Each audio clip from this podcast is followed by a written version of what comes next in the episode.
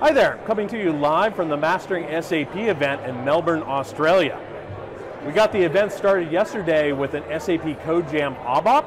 Had a room full of ABAP developers getting to try out the ABAP on BTP and RESTful application programming model for the first time. Best part for me was being able to hear all their questions, feedback on what it's like to be a developer these days. The event's in full swing now, quite a crowd here on the uh, on the show floor behind me. Lots of questions and conversations around S4, S4 upgrades and migrations, and how as developers you can get better prepared to help your company make that move to S4. That's naturally led to lots of conversations about ABAP, steampunk, RAP, but also conversations about other development capabilities in BTP, particularly like the Cloud Application Programming Model and AppGyver. Looking forward to seeing more developers in the future at uh, upcoming in-person events. This week, we launched the latest in our multimedia empire, the SAP Developer Podcast. The podcast will currently contain the contents of two existing shows. Ian Thain's long-running and highly praised Code Talk series, and our weekly developer news. That's right, you can now get this show via podcast. So you can listen to it while you jog or during your daily commute. And we've already started development on additional podcast first shows for the platform. The podcast is available on Apple, Spotify, and the Open SAP platform, and soon will be available on Google Podcasts.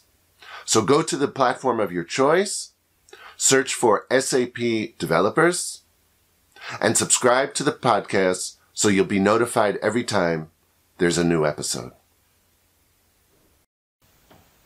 If you attended the virtual SAP TechEd last year, you may have seen or even joined a workshop where you could try out SAP Data Intelligence 3.2, which was available then and which SAP made available specifically for that workshop. If you missed out on that opportunity or want to dig in more, there's now a trial edition for you to use yourself. You can grab it from the SAP Cloud Appliance Library and it comes complete with various connectors and data sets ready for you to work through that workshop and there are tutorials for you to work through as well. You can find out all the information about the trial edition of SAP Data Intelligence 3.2 in Nikhil's blog post. Hello from Hamburg. By the end of this month, you will be able to use the Document Information Extraction service within your BTP free tier account. That means the service will be featuring the free service plan with a limited quota of 40 documents per week. Check out this blog post by Thomas Janasch for more information. And if you need some help on how to set up your BTP free tier account, just head over to this tutorial by Annika Gonnermann. On our tutorial site, you can also find a lot of tutorials on how to use and what you can do with the document information extraction service. Of course, we linked all the information you need to get started in the show notes. Hi everyone. We have exciting news to share for SAP UI5 and Open OpenUI5.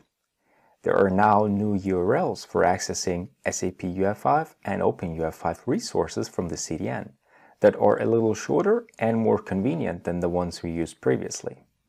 And those new URLs are for both the UI5 demo kit as well as for bootstrapping your framework in your applications. The old URLs will continue to work in the future, but we still suggest to make the change to the more handy ones. Check out the blog post by Oliver Graf to learn more about it.